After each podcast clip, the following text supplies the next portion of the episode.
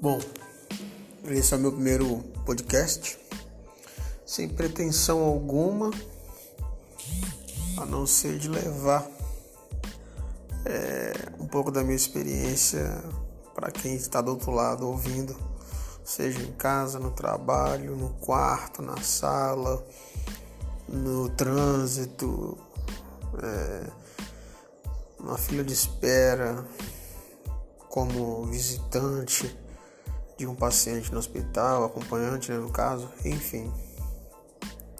Todas as variáveis da nossa sociedade. Contar um pouquinho da minha vida antes de 2006 e de 2006 para frente. Antes de 2006 de servir o exército e depois de 2006 quando eu servi o exército brasileiro.